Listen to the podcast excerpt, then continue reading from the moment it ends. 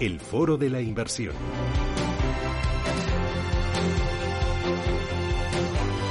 Vamos a poner el foco en lo que está por venir, en, eh, a raíz de lo que está pasando en los mercados, de las caídas de, los últimos días, semanas y a la espera de lo que pueda pasar, de si hemos tocado fondo o no ya, de si, si lo peor ha pasado, qué, qué podemos prever. Y en este escenario, ¿qué, qué hacemos con nuestras eh, carteras? Lo vamos a hacer con la ayuda de Lucía Gutiérrez Mellado, que es directora de estrategia de JP Morgan Asset Management para España y Portugal. Lucía, ¿qué tal? Muy buenos días. Hola, buenos días a todos. Vosotros en JP Morgan Asset Management, las, las previsiones eh, para este trimestre que nos contabas hace ya algunas semanas, ¿han cambiado mucho con este escenario, con esta situación?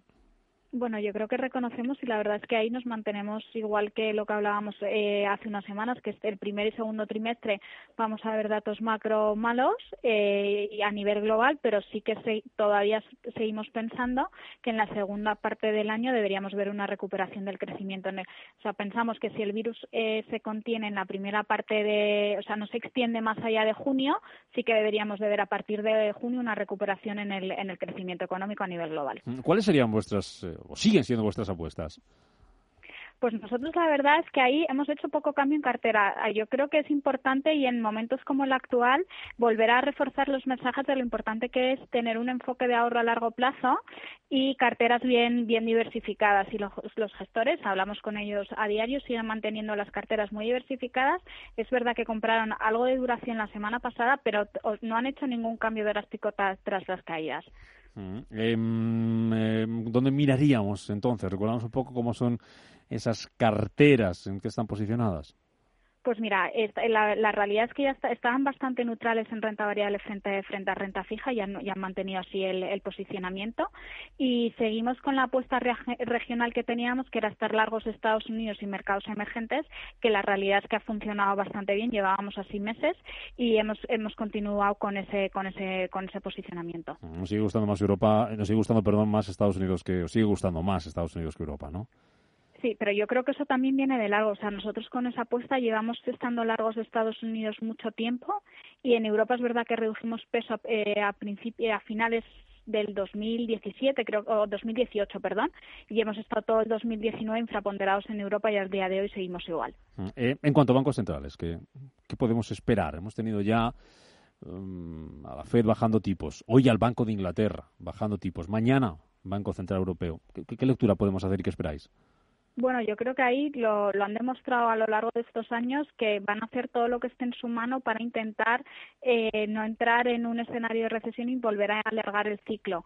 Eh, yo creo que ahora, además de los bancos centrales, además también vamos a ver a los gobiernos con eh, medidas fiscales para intentar eh, estimular el crecimiento. O sea, que yo creo que tanto gobiernos como bancos centrales están haciendo todo lo que van o van a intentar hacer todo lo que esté en su mano para conseguir que el crecimiento que rebote en la segunda parte del año. ¿Os sorprendió la decisión de la FED de bajar tipos y consideráis que puede haber una nueva bajada en la reunión de finales de marzo?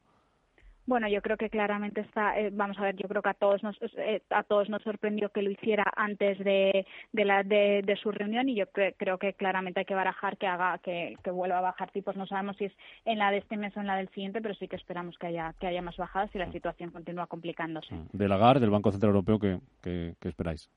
Pues hombre, yo creo que si todos están bajando tipos a ellos también no les va a quedar más remedio. Lo que pasa es que Estados Unidos tiene más colchón que lo que tenemos aquí en Europa, con lo cual eh, en algún momento dado a lo mejor faltas, eh, pues eh, veremos a ver qué medidas adicionales pueden tomar o no aquí en Europa, pero que algo van a hacer seguro. Por recopilar, entonces renta variable, seguimos apostando, seguís apostando Estados Unidos emergentes y renta fija en un segundo plano en general o algún tipo de deuda os parece más atractiva ahora mismo. Bueno, yo creo que ahora es verdad y las, eh, siempre decimos que las carteras tienen que estar bien diversificadas y nosotros, aunque hace unos meses no veíamos, eh, pensábamos que la renta fija de gobiernos, pues a lo mejor tenía más sentido tener otros activos, pero creemos que en un entorno como el actual es verdad que está ayudando a descorrelacionar las carteras y, es un colchón y es el, el, el, em, el, último cambio que hemos hecho, que hemos comprado algo de duración en carteras para, que nos ayude durante estas semanas de volatilidad. Pero yo creo que lo importante en estos entornos es ayudar y, o sea, no, no, no tomar decisiones por lo que por pánico o por o por miedo, porque al final te acaban te acaban penalizando en el medio y largo plazo.